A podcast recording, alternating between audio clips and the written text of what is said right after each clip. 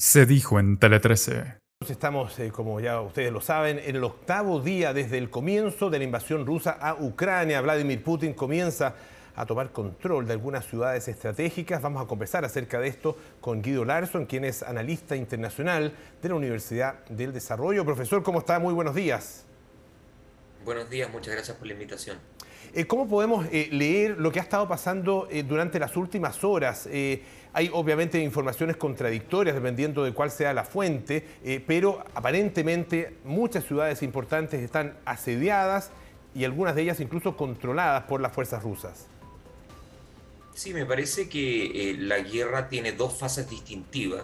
Las primeras 48 horas involucraron el intento de Rusia de literalmente arrasar con Ucrania de forma rápida para generar condiciones en terreno que permitiese una salida política muy favorable hacia Moscú.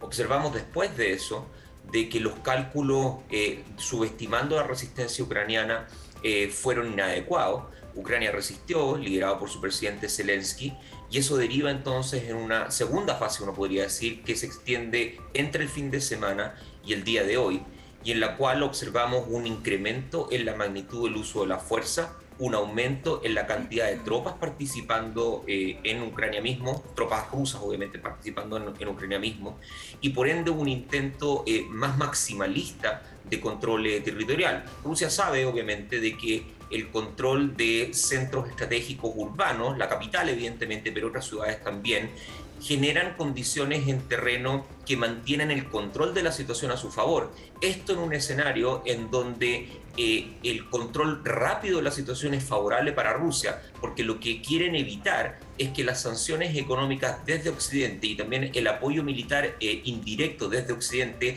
comiencen a surtir efecto. Cuando eso ocurra, y si es que eso ocurre, pasaríamos a una tercera fase del conflicto, cosa que todavía eh, no sucede. Entonces estamos en una etapa en donde la magnitud de la violencia busca todavía mantener el control por parte de la Federación Rusa de forma tal de forzar a la parte a negociar, pero forzarla desde perspectivas de, de demandas maximalistas. Y eso es muy problemático porque lo que estamos viendo es que la crisis humanitaria no se detiene, estamos viendo un crecimiento relativamente exponencial de la cantidad de víctimas eh, civiles y me temo yo de que ese escenario va a empeorarse con el término de la semana y con el comienzo del nuevo fin de semana. Profesor, buenos días. ¿Cómo podríamos analizar concretamente esto que ha ocurrido con el convoy de 60 kilómetros de largo? Em, la información de la inteligencia del Reino Unido dice que eventualmente los rusos están quedando sin combustible y sin alimentos. Por otro lado, uno piensa cómo un ejército con el poder del que tiene el ruso no previó algo así. ¿Qué podría estar ocurriendo con ese convoy que sabemos se dirige hacia Kiev, que es la ciudad icónica, la capital de Ucrania, y todos sabemos que si se toman ya directamente las fuerzas rusas la capital, esto cambia de sentido? Yo creo que habría que decir varias cosas. Eh, primero, eh, me parece que hay que mirar con mucha sospecha o al menos suspicacia información proveniente de eh, unidades de inteligencia, sean estas occidentales o sean estas rusas. la historia indica de que cuando se inicia una guerra, automáticamente los actores comienzan a falsear información a su favor.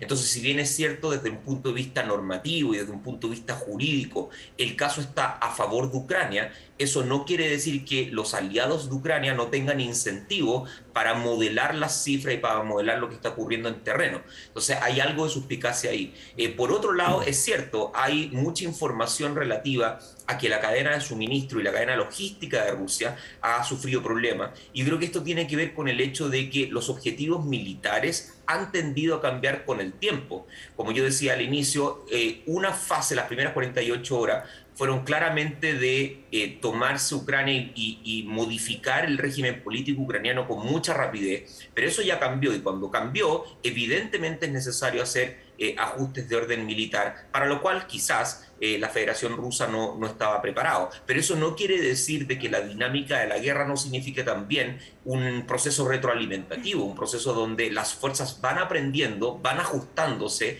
y eso indica de que muy posiblemente ese tipo de, de, problemas que ha experimentado las Fuerzas Armadas eh, rusas van a resolverse con el paso de, las horas. Pero es completamente cierto, hoy día pareciera ser que está más lento el avance, de que hay problemas de suministro, que hay problemas logísticos, que la cadena que, que, finalmente suministra a la, a las fuerzas ha encontrado problemas pero me parece a mí que hay que tomar una perspectiva más amplia en términos de no engañarse. Rusia sigue teniendo eh, la, ventaja de carácter militar, tiene la supremacía en el aire, eh, va a aprender de estos errores y, y, ese creo yo que es el gran problema, de que lo que estamos viendo hoy es es posiblemente un preludio de lo que se va a venir en las próximas horas.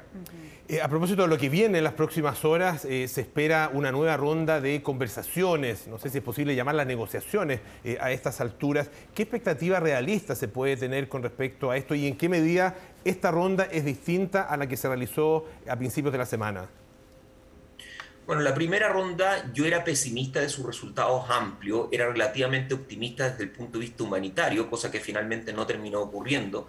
Creo que son importantes los pasos para incrementar la confianza. En general, toda guerra permite ese tipo de escenario. Eh, nos reunimos en las partes, no porque vayamos eh, finalmente a resolver del todo el conflicto, sino para dar pasos incrementales para soluciones de más largo alcance. Mi esperanza es que esta nueva ronda de conversaciones o de negociaciones lleve a la generación de un corredor humanitario, que es lo que más se requiere ahora. Se requiere de que civiles con la necesidad de salir del país cuenten con un proceso eficiente, rápido y seguro para poder llegar a la frontera y para poder salir a Polonia, a Hungría u otros países. Y eso no está ocurriendo. Eh, posiblemente, si es que la Federación Rusa quiere intentar comenzar a mejorar una, una debacle pública que ha experimentado en las últimas horas, eh, haría bien en, en finalmente ceder en ese punto. Pero claro, acá también, lamentablemente, la sociedad civil también juega como una suerte de ficha de cambio en términos de la negociación puramente eh, política. Entonces soy pesimista desde el punto de vista de que esto vaya a resolver el conflicto o que vaya a suponer un primer paso para una salida pacífica, pero quiero ser esperanzado en que al menos vaya a haber una, una solución para la crisis humanitaria que está experimentando la sociedad civil ucraniana. Ahora, profesor, todo esto se da en medio de declaraciones bien preocupantes. Ayer el canciller ruso dijo lo siguiente, una tercera guerra mundial implicaría el uso de armas nucleares.